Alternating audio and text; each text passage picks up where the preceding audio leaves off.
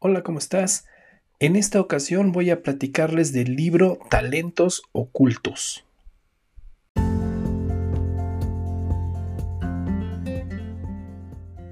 Hola, ¿cómo estás? Yo soy Beto García y te doy la bienvenida a un episodio más de mi podcast, en donde vamos ahora a platicar sobre el libro Talentos Ocultos. Esta obra es tanto una biografía como una novela que a su vez fue llevada a la pantalla grande. Describe la historia desconocida de un grupo de mujeres afroamericanas que lograron entrar a trabajar en la NASA, en una época en que el tener el tono de piel oscura era algo complicado. Eran los años 40.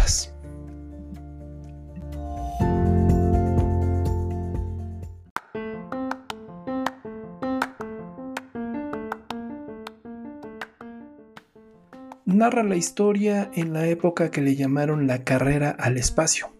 También es la época en que apenas se van dando apertura hacia la clase negra o de color para integrarse en las actividades donde solo los blancos eran admitidos. La tecnología comenzaba sus grandes avances para la construcción de cohetes que permitirían al hombre llegar al espacio exterior, con el objetivo a largo plazo de llegar a la Luna. Con esto se daba entonces el inicio a la carrera del espacio y demostrar la superioridad mundial entre Estados Unidos y la extinta Unión Soviética. Parte de las consecuencias de la guerra fue que sufrieron grandes bajas en Estados Unidos eh, debido a las grandes muertes que se tuvieron por las batallas.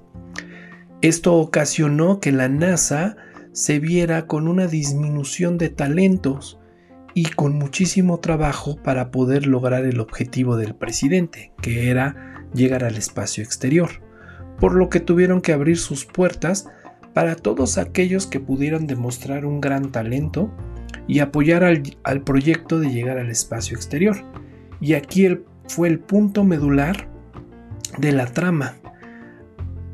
Se debe a que un grupo de chicas afroamericanas demostraron sus grandes habilidades lograron ser partícipes de la evolución espacial que tanto anhelaba Estados Unidos.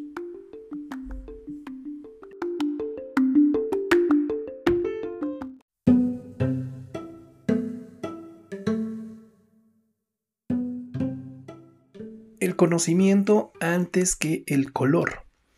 Aquí es donde inician las mini biografías de Dorothy Vaughan, Mary Jackson, Katherine Johnson y Christine Darden, las cuatro afroamericanas que el libro relata sus complicaciones al ser mujeres y peor aún, de color. Sin embargo, no se dieron por vencidas. Dorothy vio la llegada del primer equipo de cómputo IBM a la NASA. En aquel entonces era todo un cuarto, un salón lleno de computadoras o lleno de circuitos con algunos racks de cintas magnéticas para hacer el almacenaje de datos. Con este equipo, la NASA pretendía realizar los cálculos tanto para despegue como reingreso de las naves espaciales, así como también tareas rutinarias de escritorio. Trabajo que el equipo de Dorothy venía haciendo como secretarias. Sin embargo, venía, eh, tuvieron o ella tuvo la visión de poder involucrar a su equipo de trabajo al reconocer que esto pudiera llegar a ser una amenaza hacia sus posiciones de trabajo.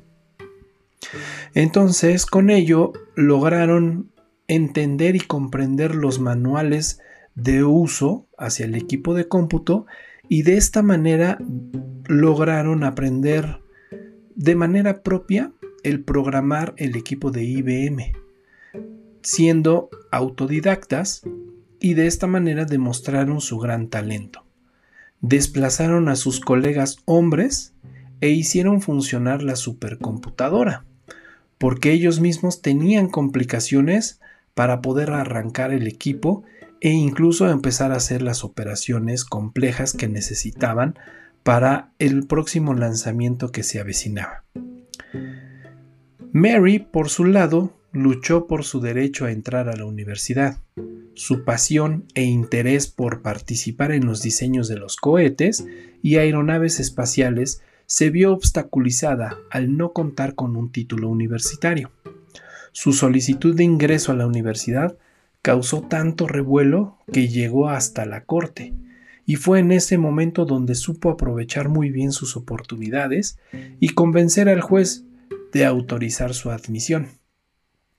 Con ello logró participar en el diseño del cohete que llevó al primer astronauta norteamericano a dar la vuelta a la Tierra por el espacio exterior.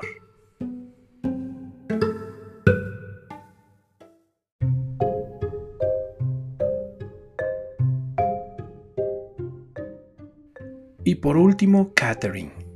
Quizás es el personaje más importante en esta trama, y que incluso el libro enfoca su atención en ella. Una maestra rural con una habilidad increíble en las matemáticas que atendió un anuncio de periódico solicitando gente talentosa para trabajar en la NASA. Después del déficit de expertos a consecuencia de la Guerra Mundial, Catherine logró entrar y demostrar sus habilidades. Sin embargo, no fue fácil. Tuvo que romper la barrera de su propia supervisora, que era color blanco, obstaculizando su crecimiento pero llegó hasta el Centro de Análisis y Cálculos de Trayectoria para el proyecto de lanzamiento al espacio. Por lo general los cálculos tomaban semanas, con cualquier valor o variable que se cambiara, provocando siempre retrasos en los programas de lanzamiento.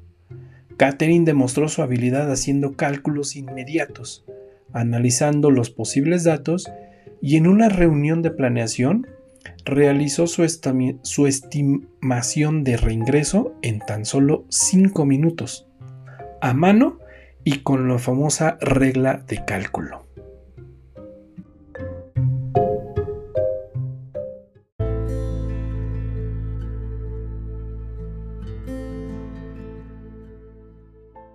Llegó el día del lanzamiento.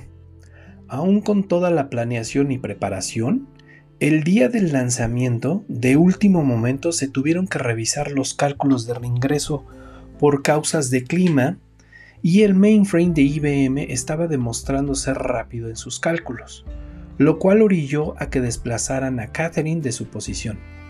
Sin embargo, este día los cálculos no habían sido coincidentes y resultaban inexactos. El astronauta no estaba dispuesto a arriesgar su vida sin tener la plena seguridad de un reingreso acertado. Fue así como la NASA volvió a recurrir a Catherine para revisar los números, los corrigió y se confirmó al astronauta. Catherine logró estar en la sala de control de lanzamiento del primer vuelo espacial alrededor de la Tierra. Fue la primer mujer y la primer en color negro en estar en esa sala.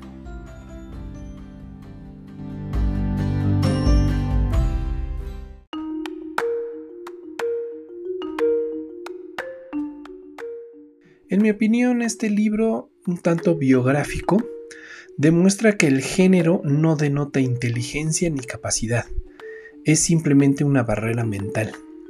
En mi opinión, demuestra los grandes obstáculos que incluso aún hoy en el pleno 2021 las mujeres se enfrentan en su crecimiento profesional y personal. Yo creo que el conocimiento se da a cualquier nivel y en cualquier género e incluso hasta en cualquier país.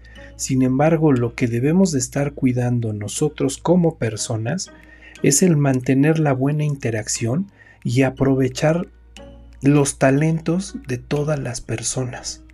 Sin embargo, yo creo que actualmente todavía tenemos en algunos países obstáculos en donde las propias mujeres incluso no pueden desarrollarse siquiera como una persona.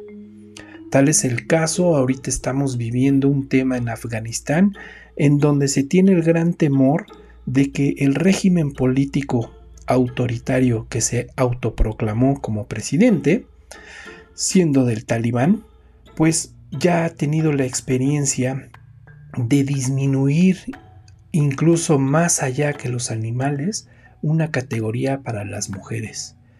Esto es denigrante y yo creo que no deberíamos de ser partícipes de este tipo de acciones. La biografía me pareció a mí muy interesante, incluso por tema tecnológico, que yo profesionalmente admiro, pero si tienen oportunidad de ver la película, tiene un muy buen talento y, los, los, actores que representan a cada personaje te involucran y te forjan emociones que a lo mejor eh, son muy cercanas a lo que vivieron el personaje, pero te mantienen en una muy buena atención. Te recomiendo tanto el libro como la película. Yo soy Beto García y te espero en mi siguiente podcast. Saludos.